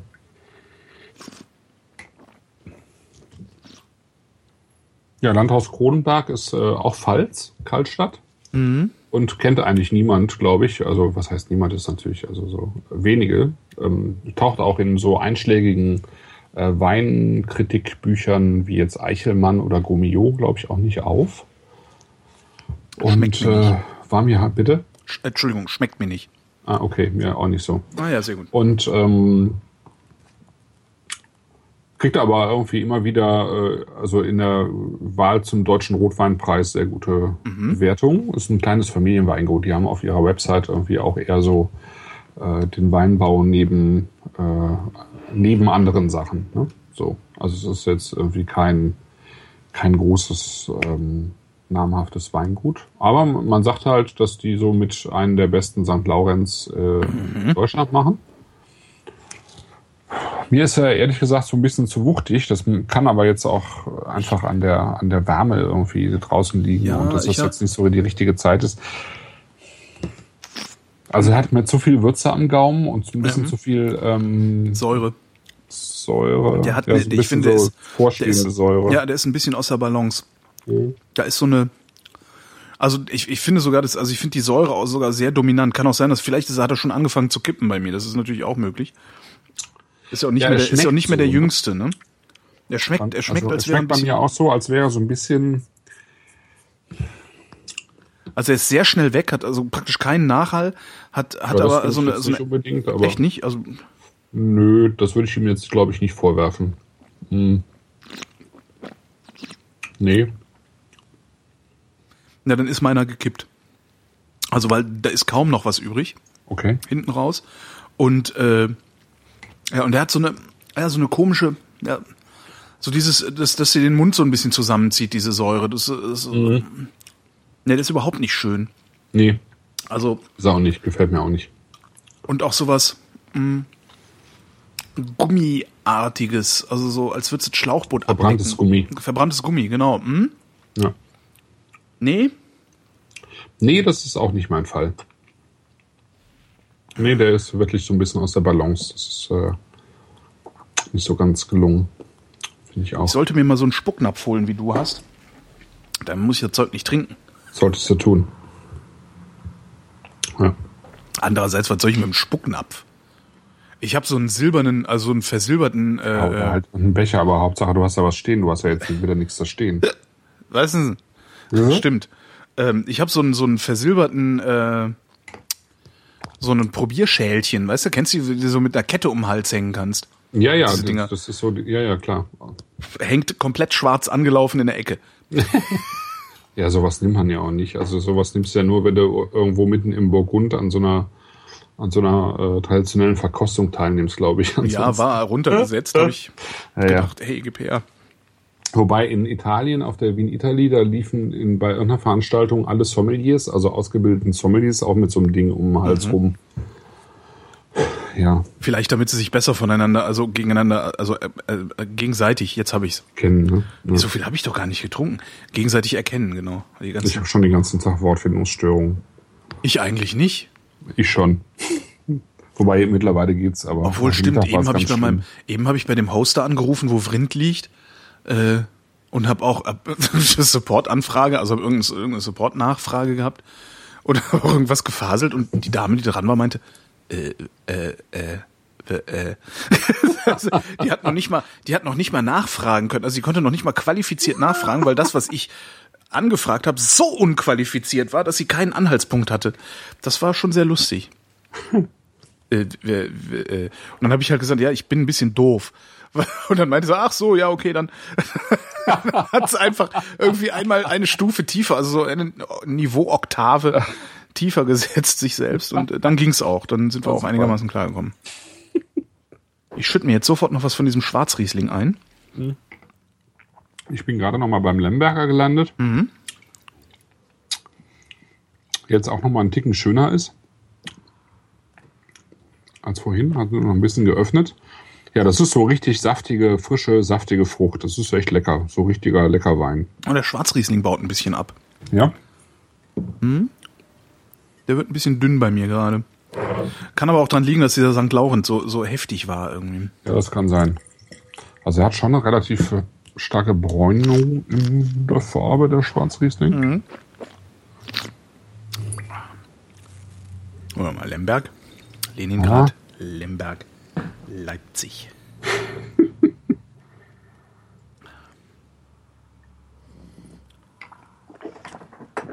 Oh, der Lemberger, der kriegt gerade so ein bisschen was, so was Blumiges. Also wie so eine, ja, wie so eine Blumenwiese. Das ist ja mal interessant. Muskat Lemberger. Herr Müller. Gibt's glaube ich auch. Echt? Sogar. Mhm. Ja, stimmt. Der Schwarzriesling, der so ein bisschen wirkt bei mir auch so ein bisschen. Ne? hätte- Ja. Also, muss aufmachen, schnell wegsaufen. Dann ist er doch schon zu alt. Aber hat man ihm irgendwie nicht, nicht so richtig angemerkt. Also Nur angesehen. nur angesehen, ja. Kann man auch mal erklären, ne? Wie war das, wenn man das Glas schräg hält und dann an der Kante, Ja. an der Flüssigkeitskante, also schräg über irgendwas Helles, am besten was Weißes halten. Weißes, und ja. wenn dann an der Kante, an der Flüssigkeitskante, ähm, je brauner es da ist, desto älter ist der Wein, also desto schwächer, auch im Sinne von altersschwach, ne? Ja, und vor allen Dingen, je, äh, je breiter die Wasserkante auch ist. Ne? Also Ah.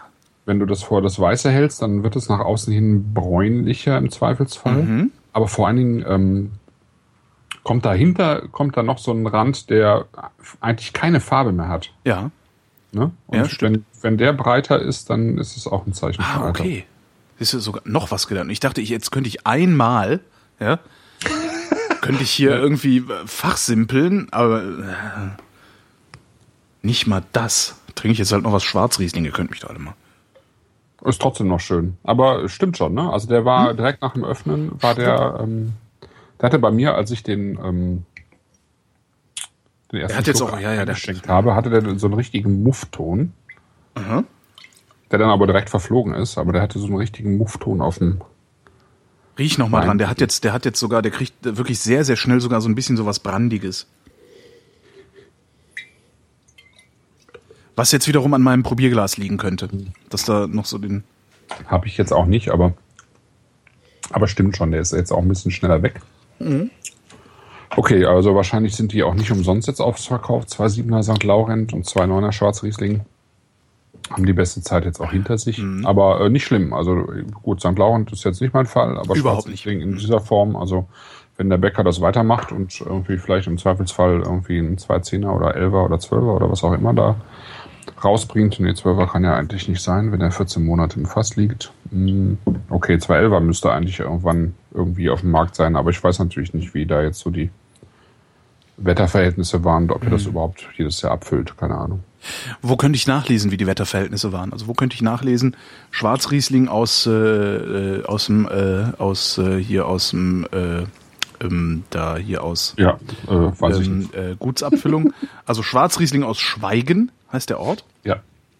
Äh, wo könnte ich das nachlesen? Gibt es da irgendwie so, äh, weiß ich nicht, Listen? Nee. Wo, wo drin steht, Also nicht, ich war ein guter also- Jahrgang? Wenn, da, wenn mir da jemand irgendwie noch was zu sagen könnte, wäre ich, äh, wär ich ja ganz froh, weil, ähm, also ich gucke auch immer in, Also ich meine, was der, der, der kleine Johnson, der hatte das, also der, der hat das wahrscheinlich auch immer noch. Ähm, ja, da, da also hast es dann halt gibt immer so in den ganzen Weinführern gibt's immer so ein bisschen was zum Jahrgang Mhm. und je nachdem mehr oder weniger ausführlich äh, zu den einzelnen Gebieten. Wir hatten das Mhm. ja, glaube ich, beim letzten Mal auch schon. Ich habe ja so eine App, wo ich äh, Mhm. äh, äh, nachschaue für die einzelnen Gebiete, aber ähm, ich, da würde jetzt drin stehen, wie 2009 äh, der Jahrgang in der Pfalz war, aber ähm, wie der Jahrgang jetzt in Schweigen war und äh, beziehungsweise ob das Wetter jetzt irgendwie vernünftig war für Schwarzriesling oder nicht, das steht da jetzt natürlich nicht. das ist eigentlich auch sowas, was ohne weiteres äh, in Datenbanken stehen könnte, ne? Ja, aber das ist bestimmt nicht ganz unaufwendig, weil du müsstest ja sozusagen den gesamten Rebsortenspiegel immer für äh, sehr kleine Bereiche. Ähm, Ja, man müsste vor allen Dingen müsste man so du ein, so müsstest ein halt die Win Winzer die ganze Zeit interviewen, wie es denn so war. Ne? genau das und äh, vor allen Dingen äh, eindeutige Kriterien äh, anlegen, ne? Also irgendwie so ein so ein so ein so ein, so ein Kriterienkatalog äh, oder, oder sowas, wo, wo die dann aussuchen, äh, okay, auf einer Stufe von eins bis zehn war es diesmal sieben. Bezogen auf. Mhm. Ja. Ja. Ja. Du hast eine Lebensaufgabe, sowas zu machen, ja. Und das bezahlt einem dann wahrscheinlich auch wieder keiner. Ja, eben. Also es gibt ja so Enthusiasten, äh, die, die solche Sachen machen, zum Beispiel jemand, der irgendwie die deutschen Weinlagen irgendwie in Karten überträgt und äh, äh, da gibt's irgendwie dann eine Seite, wo du äh, irgendwie, ich sag mal jetzt, äh, Hebsacker Lichtenberg eingibst, also das ist der Weinberg, wo der Lemberger vom Ellwanger entstanden ist und dann siehst du halt, dann äh, öffnet er eine Karte und du siehst halt, wo genau dieser Weinberg ist. Mhm. Ja. Aber das ist halt Enthusiasmus, das ist jemand, der das Ja, der hat geerbt Halt so und äh, bringt jetzt die Kohle durch, wahrscheinlich irgendwie, ne? Ja, sowas. Ja. Ja, äh, es gewinnt trotzdem der Schwarzriesling, ne? Ja, es gewinnt der Schwarzriesling, wobei der äh, Lemberger deutlich aufgeholt hat. Ähm, die würde ich jetzt auch gar nicht so. Ähm, also es sind sehr unterschiedliche Weine. Also jetzt auch schon durch die zwei Jahre Unterschied. Und der eine ist wirklich ein betont fruchtiger, frischer Wein, der Lemberger, und der andere hat äh, so den der Becker hat den Versuch gemacht, bei dem Schwarzriesling schon wirklich so das Letzte rauszuholen, was diese Rebsorte äh, leisten kann und hat ihm eben so Barriques angedeihen lassen, um ihn auch lagerfähiger zu machen. Also das finde ich echt gut. Also dass er das, äh, mal so gemacht hat, weil das halt für diese Rebsorte, bei dieser Rebsorte einfach selten passiert. Weißt du, seit wann er den ausbaut? Nee, keine Ahnung. Ich wollte gerade mal auf der äh, Seite bei ihm gucken, aber ähm, nee, weiß ich nicht. Aber kann ja auch sein, dass er noch geübt hat äh, zweite- mit dem 2009er. Es könnte sein, also bei ihm auf der Seite ist der aktuelle Schwarzriesling tatsächlich auch immer noch 2009, aber das heißt nichts, glaube ich. Mal gucken, was bei Spätburgunder steht. Da Ja, das ist halt auch das Problem, ne? Also Webseiten von Winzern heißen in der Regel nix. Nee, weil die häufig äh, Also das veraltet sind. Ne? ja und äh, veraltet, äh, schlecht strukturiert, also überhaupt Webseiten von Winzern. Also wenn wenn irgendwer von euch Ja. was Gutes tun will, also der Menschheit einen Dienst erweisen will und dem Genuss einen Dienst erweisen will, dann klappert er einfach mal alle Winzer-Webseiten ab und macht denen ordentliches Webdesign, äh, äh, ordentliche, ordentliche äh, Navigation dahin und denen, die Wein auch äh, online verkaufen, einen ordentlichen Shop. Wo ich ja jetzt schon wieder anfangen könnte, mich darüber aufzuregen, dass einer meiner Lieblings-Riesling-Winzer, äh, äh, Tesch, äh, nicht in der Lage ist, seinen echt geilen Wein vernünftig über die Webseite zu verkaufen. Das jedes Mal, wenn ich da vorbeisurfe, kann ich Ja, mich ja, darüber äh, schwarz ärgern, weil das die, die vertun sich so viel, die vergeben sich so viel dadurch. Also man ist so schnell mal dabei und sagt, ach komm hier, was soll das denn? Sechser Karton von diesem von diesem äh, Spätburgunder, den er da verkauft, 30 Euro, 6 Euro versand, gib her, egal. Das macht man halt. Also wie oft bist du angetütert unterwegs und klickst irgendwie was zusammen. Ne? Ja. Ja, und, und das geht da nicht, da krieg ich echt einen Föhn. ja, ich glaube, es ist für die Winzer selber ist es relativ aufwendig, diese ähm, Shops zu betreiben und die ähm, Weine dann auch zu verschicken. Ne? Das macht ja nicht jeder Winzer, gerne oder überhaupt, weil äh, die teilweise einfach gar nicht die Zeit haben. Ne? Ja, es ist viel Arbeit. Ja.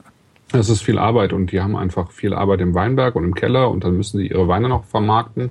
Und wenn ich sehe, wie, also gerade diese VDP-Winzer, also die das Label hier bei Elwanger und bei äh, Becker auch drauf haben, sprich die Winzer, die ähm, im Verband der Prädikatsweingüter sind, also sozusagen die Crème de la Crème der mhm. deutschen Weingüter, wie viele Veranstaltungen die im Jahr haben, wo die hin müssen, ja, äh, und ihre Nase zeigen müssen und ihre Weine. Und dann haben die darüber hinaus noch zig andere Veranstaltungen, äh, wo die hinfahren und ihre Weine feilbieten müssen. Das ist ja auch selbst bei den bekannten Weingütern, der Wein ist ja nicht mal eben schnell verkauft. Ne? Mhm.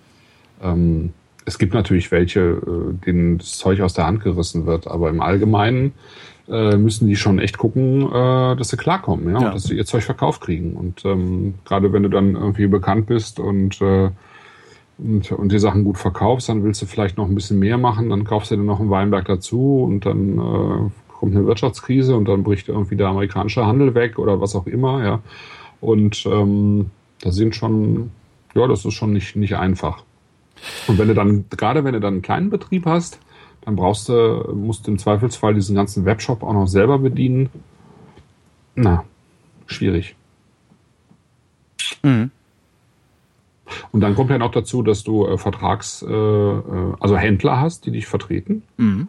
Und äh, die wollen im Zweifelsfall halt auch nicht unbedingt, dass du dein Zeug noch über die eigene Website verkaufst. Ach so, das, ah. das kommt ja noch dazu. Ne? Also denke ich jetzt mal. Das ist also wenn ich, weil die. Wobei, die wenn du das zum selben Preis wie die Händler machst, nee, ist auch nicht. Ja, das ist halt auch blöd, ne? Ja. Das, das, das sollte man mindestens machen dann. Aber auf der anderen Seite finde ich, was die Händler, die äh, haben einfach auch wieder so viele Kosten und die, äh, ähm, also die wenn, wenn die gut sind und äh, äh, die Weine ihrer, ihrer Winzer verkaufen wollen, dann ist auch das wieder sehr aufwendig. Ne? Also mhm. dann äh, ähm, müssen die sich ins Zeug legen, um, um die, die Sachen zu verkaufen und die haben, haben eben Kosten und dann sollte, sollte der Winzer eben auch gucken, dass er auch seine Händler pflegt. Ja. Mhm. Ja, also insofern, pff, ja, bin ich jetzt gar nicht so ein großer Freund davon, dass die äh, Weingüter ähm, ihre, ihre Sachen dann auch nochmal zusätzlich selber äh, verkaufen. Zumal die meisten einfach auch nicht verstehen, dass sie, wenn sie ab Hof ihre Weine verkaufen, dass die dann eben auch den Preis aufrufen müssen, den die Händler haben müssen. Mhm. Da hast du dann teilweise plötzlich den Wein irgendwie 20 Prozent günstiger. Und das kannst du den Händlern echt nicht, äh, äh also damit machst du den Händler einfach extrem Leben. Du kannst es eigentlich den Händlern nicht antun, weil letztendlich nee, die Händler genau. sind, die deinen Kram bekannt machen. Weil genau. die machen ja äh, letztlich das Marketing, äh, die äh, sitzen, sitzen ja. halt den ganzen Tag im Laden und, und, und machen Verkostungen und sowas. Ja, klar. Ja, und kaufen das Zeug, haben es dann im Keller liegen, müssen ja, genau. es wieder loswerden, haben irgendwie einen Wasserkopf sozusagen an Verwaltung und Werbung mhm. und so mhm, weiter und mhm. so fort. Genau, und die machen im Zweifelsfall, sorgen die dafür, dass die deinen Wein auch weiter mit bekannt machen und den kannst du echt nicht das Geschäft versauen damit. Ne? Aber das haben viele deutsche mhm.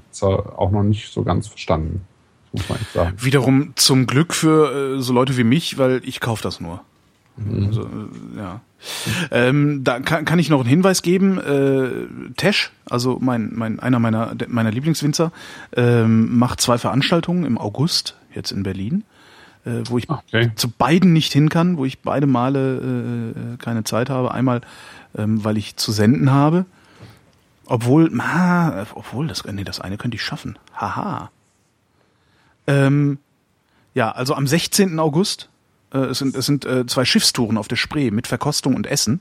Mhm. Was ich irgendwie ganz hübsch finde. Am 16. August äh, fahren sie halt rum äh, mit einem Drei-Gänge-Menü und, und Wasser und halt die Weine, die da so äh, zu verkosten sind. Ähm, und am 18., also am Sonntag, dem 18. August gibt's das Ganze auch nochmal. Da fahren sie auch nochmal mit dem Schiff durch die Gegend.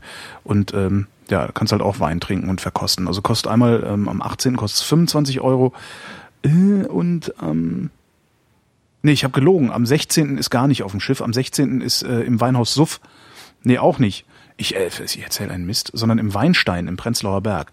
So, okay. jetzt habe ich jetzt habe ich zusammengekriegt. Also im Weinstein, ich habe das jetzt mit einem Auge parallel gelesen, während ich dir zugehört habe, darum rede ich jetzt hier Scheiß. Also okay. am 16. August ist eine Tesch-Verkostung, ähm, ist eine Tesch-Verkostung mit Essen, äh, also mhm. äh, mit einem Dreigangmenü und ähm, Wasser für 42 Euro pro Person, was ich völlig in Ordnung finde. Mhm. Und zwar im Weinstein im Prenzlauer Berg. Und dann gibt's noch mal am 18. August äh, nachmittags, da versuche ich tatsächlich hinzukommen, weil das passt genau in meine Zeitplanung, ähm, auf dem Salonschiff MS Stralau äh, für 25 Euro. Fährst halt rum und äh, kannst die Teschweine verkosten. Das finde ich eine hübsche Idee. Zu essen gibt's Brezeln. und das macht Okay. Spaß. Also so, ich finde das immer wieder schön, äh, irgendwo hinzugehen und Weine zu verkosten, weil irgendwann bist du so ein bisschen angetütert. Ja, ja, Und ja. alle, die da rumstehen, sind auch irgendwie ein bisschen angetütert und man kommt mit Leuten ins Gespräch, mit denen man sonst nie ins Gespräch käme. Und ja, das ist immer wieder toll. Ja, das ist auch so. Ich empfehle halt auch äh, immer jedem, äh, äh, guckt einfach, wo Weinproben sind. Manche sind halt auch. auch so Angeber und nennen es Weinseminar. Ja. Manchmal sind es auch welche. Manchmal sind es auch welche, genau. Ja, ich meine, wenn die Ahnung haben und viel zu erzählen haben und einen wirklich weiterbringen und jetzt nicht nur eine sozusagen eine Anführungsstrichen banale Verkostung ist, dann kann es ja auch ein Weinseminar sein. Mhm. Also wenn du so spezielle Themen hast, die äh, wirklich auch so ein bisschen tiefer gehen in das Fachwissen rein oder so. Ja. Ja. Ich habe gerade geguckt bei Friedrich Becker, also wie gesagt, einem der renommierten Spätburgunder Weingüter oder Burgunder Weingüter in Deutschland. Da ist, äh, sind die aktuellen Termine aus 2012 drin. Und die Jahrgangsverkostung aus dem Mai 2013. Alter. Ansonsten gibt's da leider nix. Ja, das, Das- ist halt ganz häufig so. ja. Ja, dann sollten sie es besser ganz lassen, aber wie auch immer. Ja, ich habe irgendwie im September Einladungen zu vier Weinreisen. Ich kann leider an keiner teilnehmen. Das ist ja ekelhaft. Warum? Äh, warum? Nee, keine Zeit. Och. Ja, ich hätte ins Minho fahren können. Das ist oben die Grenze von Portugal und Spanien. Aha. Äh, nach Franken könnte ich fahren. Nach, äh, wo war es denn noch hin? Ins, ins Cognac hätte ich jetzt fahren können. Äh, Was vier ich, Tage. Was ich gar nicht nachgehalten, nach, äh, äh, vollzogen habe. Warum eigentlich Navarra, nicht? Entschuldigung. Ah ja, was- nee, ja, es, genau. Leg noch einen drauf, bitte. Was ich gar nicht nachvollzogen habe jetzt, also ich habe überhaupt nicht nachgehalten. Ich hatte mich, hatte mich, hatte mich da zwar als irgendwie Subscriber, Contributor irgendwas äh, registriert.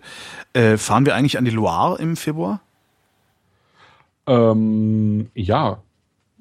Äh, Ich weiß im Moment noch nicht, äh, wie viel. Also ich habe im Moment so ein bisschen Probleme, äh, die Winzer äh, festzunageln äh, darauf, dass ich die Termine planen kann, weil die sich teilweise nicht melden. Ja. Ähm, Und ich weiß jetzt nicht, wie das beim Florian ist, wie die äh, sozusagen die äh, äh, Lage ist, was die ähm, äh, ja, was Das heißt, wir lassen uns überraschen.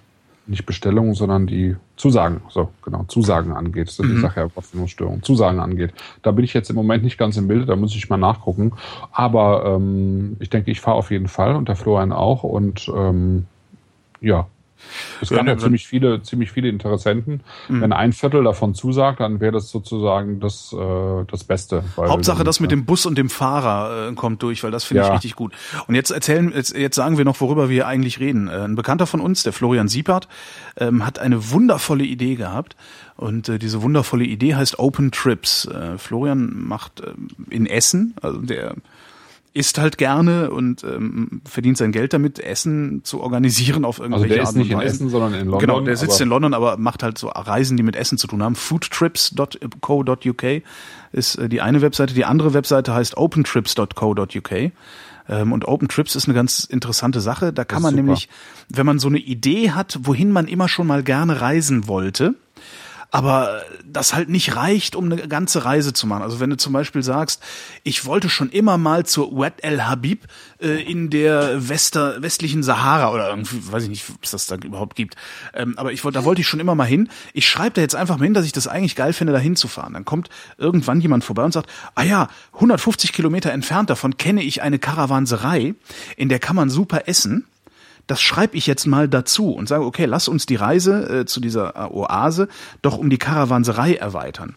Und äh, so füllt sich dann so langsam aber sicher äh, ein, ein, ein, ja, so im, im, im, im besten Crowdsourcing-Sinne, äh, füllt sich dann so ein Reise, äh, wie nennt man das denn, so eine, eine Reiseroute, über die dann noch alle, die daran beteiligt sind, abstimmen können und sagen können, okay, das finde ich eine coole Idee, zur Karawanserei zu fahren, aber zur Oase will ich nicht. Dafür kenne ich aber einen Motorradverleih äh, in Algier, äh, mit dem man ganz toll äh, über den Strand heizen kann oder irgendwie sowas. Und so konstruiert oder konfiguriert sich dann eine Reise im Grunde ja durch ein Crowdsourcing, also Crowd-konfigurierende Reise. Mhm. Und zu mhm. irgendeinem Stichpo Stichtag wird dann gesagt, okay, die Reise ist fertig und dann übernimmt äh, Florian das Booking und Billing. Das heißt, du hast noch nicht mal was damit zu tun, sondern du musst nur die geile Idee haben. Genau, also das es, ist perfekt. Genau, es, der Florian bietet sozusagen verschiedene Stufen von Mitarbeit an. Also ähm, er würde sozusagen die Reise planen und nimmt dann dafür eben einen Salär oder er ähm, plant einfach nur, dass alle alle bezahlen und ähm, sozusagen so ein bisschen die Rahmendaten von der Reise. Ne? Mhm. Das ist so das, was er anbietet und äh, ich hatte halt äh, reingestellt äh, in Absprache mit Florian, weil wir beide an die Loire wollten, ähm, eben einen Loire-Trip. Und das ist eigentlich auch die erste Reise, die jetzt auf dieser Plattform tatsächlich ganz konkret äh, angegangen wird. Und ich habe jetzt gerade mal geguckt, im Moment sind es nur drei Leute, die äh, bisher die ähm, gesagt haben, is going, also die eine konkrete Zusage gemacht haben und du gehörst nicht dazu. Also du hast, dich nur auf die, du hast dich bisher nur auf die Liste der Interessenten gesetzt, aber nicht äh, dem Aufruf gefolgt, äh, dass jetzt konkret äh, äh teilgenommen wird, weil okay. der ähm, Florian hat mittlerweile. Oh, es gibt sogar einen Preis und äh, äh genau. Genau, genau. Das hast du dann wahrscheinlich gar nicht Das habe ich gar nicht mitbekommen. Warum habe ich das nicht mitbekommen? Das weiß ich nicht. Er hat ja auf jeden Fall eine Mail geschickt. Ach was. Mhm. Wo, wo sind wir denn? Was machen wir denn? Visit Tasting, Domaine Rocheneuf, Giberto, Clos Rouge, Visit to Summer Lunch, Other Meals, All Local Transfers. Ja. Ah, warte mal, wo ist, wann geht's los? Wann, wann, wann, wann, was? Wo ist denn da? Ist das nicht irgendwo datiert? Das muss doch datiert sein. Doch, 5. bis 8. Februar. 5. bis 8. Februar. Yes. Klick. Wuhu. Ich buche das genau jetzt buche ich das, weil ich nämlich das ist das You're not signed in äh, ich hasse es. ähm, das ist, äh, weil ich tatsächlich ja am äh, 31.01., also ich habe hier eine sogenannte Honorarrahmenvereinbarung. Warum, wo ist denn mein Jetzt weiß ich mein Passwort nicht. Ich werde wahnsinnig. Was von Twitter? Nee, achso, mit Oder Twitter meldet man sich dann. Kannst du auch machen, ja. Kann ich auch machen, aber wo? Ah, da oben, Sign In. Wahrscheinlich habe ich das damals mit Twitter gemacht, oder? Ja. Ähm, ich habe ja diese sogenannte Honorarrahmenvereinbarung mit dem Rundfunk Berlin-Brandenburg. Äh, mhm. Die Honorarrahmenvereinbarung beinhaltet, dass ich äh, nach sechs Jahren ein halbes Jahr nicht beim Rundfunk Berlin-Brandenburg arbeiten darf, ja. ähm, weil äh, ich mir dann ansonsten eine Festanstellung einklagen könnte, die ich mir aber eigentlich gar nicht einklagen will. Äh, das heißt, ich fliege halt sozusagen raus, weil natürlich mir niemand äh, eine Zusage dafür macht, dass ich nach diesen sechs Monaten dann nochmal arbeiten mhm. gehen darf oder so. Ähm, und äh, diese Honorarrahmenvereinbarung geht halt bis zum 31.3., äh, 31.01.2001. Und ähm, ja, das heißt, ich weiß, dass ich ab, vom 5. bis 8.2. Äh, wegfahren kann. Das finde ich ziemlich cool. So, ich buche das jetzt und ich buche das gleich nochmal in Ruhe, weil das nebenbei zu machen, während mhm. man redet und zuhört, geht nicht. Nee, das ist nicht gut. Ich habe das nämlich gerade auch hier, das funktioniert alles nicht. Oh Gott. Ja, das ist jedenfalls, glaube ich, das wird ganz, ganz äh, schön, weil eigentlich haben wir vor, eben ein äh, Haus für uns äh, zusammen zu buchen mit lauter Zimmern, wo man dann eben auch nochmal zusammen kochen kann. Mhm. Abgesehen davon eben gibt's. Äh, ich kann also, aber doch gar nicht kochen. Nö, muss ja auch nicht jeder Zwiebeln machen. Schneiden. Also du kannst ja ein paar Sachen schneiden oder ich so. Ich erzähle Witze währenddessen. Also es werden ein paar dabei sein, die kochen können. Yes. Und es gibt ein Lunch im Bistro de la Place in Saumur und es gibt irgendwie ähm, noch ein paar andere Sachen zu essen. Wir werden einen äh, Ziegenkäseproduzenten besuchen. Das ist ja da sehr ähm, populär, also Ziegenkäse aus der Ecke. Und dann eben ein paar Weingüter, die es richtig in sich haben. Unter anderem welche, wo man normalerweise eben gar nicht reinkommt. Ja, mhm. Also Clos zum Beispiel, das sind so zwei, also es ist ein Brüderpaar, so richtige Freaks, die irgendwie seit dem Ende der 60er Jahre irgendwie sozusagen genau das machen, was heute in der Biodynamie, Bioszene irgendwie total in ist. Die machen das einfach so schon eben seit, seit äh, Jahrzehnten. Und so Kackhörnchen vergraben und so? Na, nee, das weiß ich gar nicht so genau, ja. aber so ins, äh, also insgesamt der Umgang mit Weinberg und, und äh, Rebstöcken mhm. und im Keller und so und das ist die gehören halt mittlerweile zu den gefragtesten äh, Rotweinwinzern an der Loire und äh, überhaupt zu den gefragtesten Winzern in Frankreich. Also ein, ich habe jetzt letztens zwei Weine mal wieder probiert von denen. Das ist schon echt toll, was die machen. Großartig. Ich habe gerade den Verdacht, dass ich irgendwie gucken muss, wie ich selber an die Loire komme. Ne? Ah ja, da unten. Ich ja, sehe schon. Ja, ja. ja gut, da können wir ja mal reden. Vielleicht können wir eigentlich zusammenfahren, oder? Oder fliegt man da? Da fliegt man, ne? Da fliegt man. Das Wohin ist also im, im Moment nach, nach Paris und dann mit dem äh, TGV runter. Das ist kein Problem. Also im Moment kosten die, die Flüge von Hamburg nach, also von Hamburg jetzt nach Paris, glaube ich, irgendwie 100 Euro hin und Ah, zurück okay. oder 110 Euro und dann fährst du nochmal für 30 Euro mit dem Zug oder so. Ah, okay. Wohin fährt man da genau? Äh, Saumur, Anjou, das ist so die Ecke an der Loire, wo wir uns bewegen werden. Das ist mittlere Loire sozusagen. Also am, am Oberlauf sind äh, Sancerre und Puy-Fumé.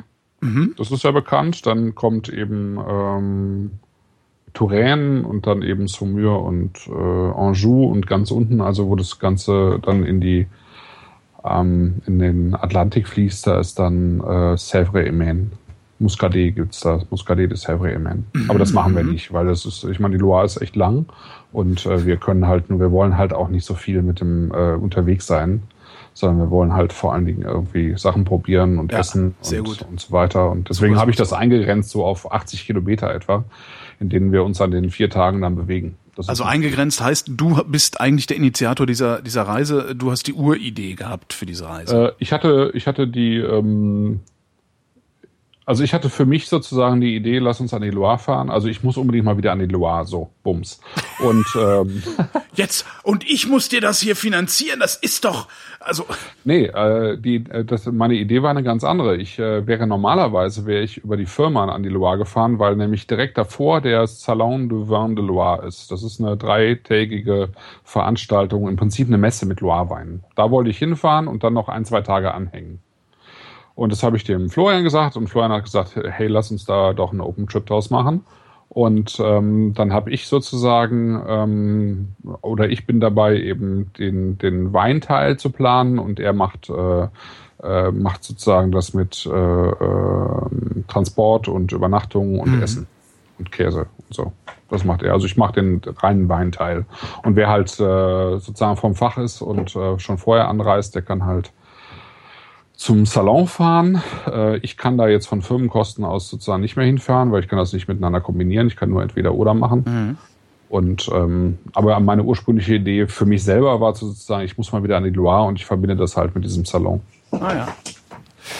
Ja, ich bin gespannt, äh, was daraus wird. Ich finde das ja immer toll, weil ich habe ja, man merkt das ja auch in, in unserer Sendung, ich habe eigentlich keine Ahnung. Also ich habe so ein bisschen Viertelwissen oder Achtelwissen, dass ich ab und zu mal dampen kann und ich habe keine Scheu davor äh, zu sagen, dass ein Wein oder, oder zu formulieren, wie, wie ein Wein, Wein schmeckt oder woran er mich erinnert. Aber ansonsten habe ich halt überhaupt keine Ahnung von Wein und von Essen eigentlich auch nicht. Ich koche mir halt meine Nudeln und ich koche mir meine Lasagne selber und so. Äh, darum finde ich das irgendwie ganz toll, mit äh, Leuten unterwegs zu sein, die echt äh, zumindest ansatzweise Nerds sind, wie du ja durchaus äh, bist. Äh, auch ja. Also wenn es um Wein geht zumindest. ja. So, Ja, worum geht's beim nächsten Mal? Weißt du schon was? Hast du dir schon was überlegt? ähm, ich wollte Deutschland mal verlassen und Richtung äh, Österreich gehen und da noch ein bisschen was auftun. Österreich. Also Ja. ich wollte sozusagen deutschsprachig bleiben. Mhm. Und äh, hatte mir so ein bisschen überlegt, dass wir mal so ein bisschen Österreich machen. Schweiz ist immer ein bisschen schwierig, weil es auf dem deutschen Markt nur sehr wenig gibt und das meist sehr teuer ist.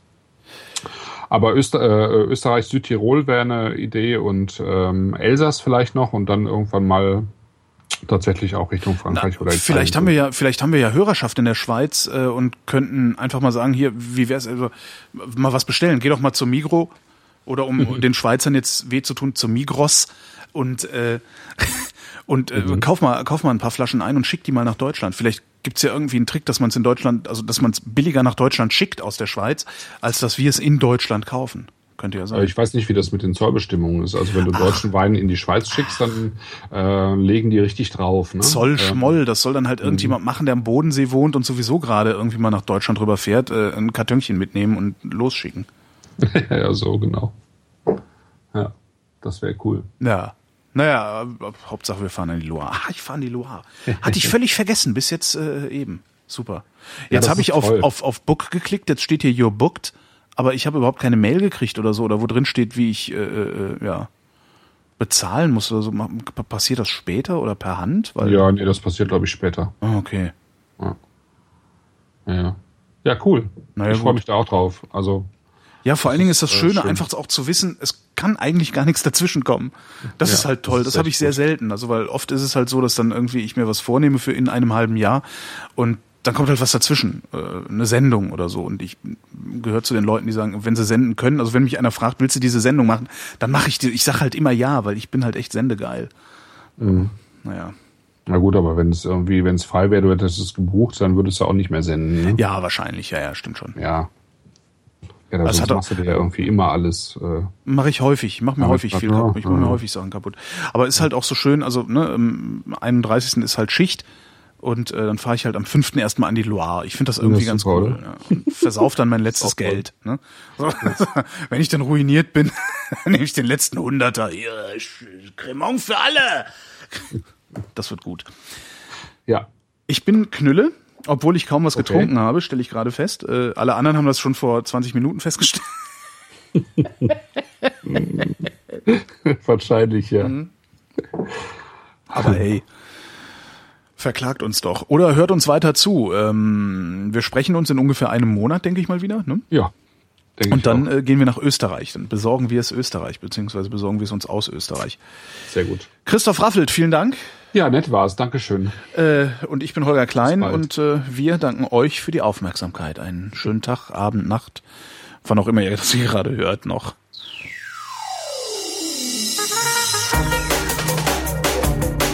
Ach ja, hier, ey, äh, Fragen und so, ne, könnt ihr natürlich auch im Blog stellen, fällt mir gerade so ein. Also vrind.de, da könnt ihr kommentieren und wenn ihr so Fragen zu Wein habt und so, der Christoph, der kennt sich echt aus. Ich hier nicht so.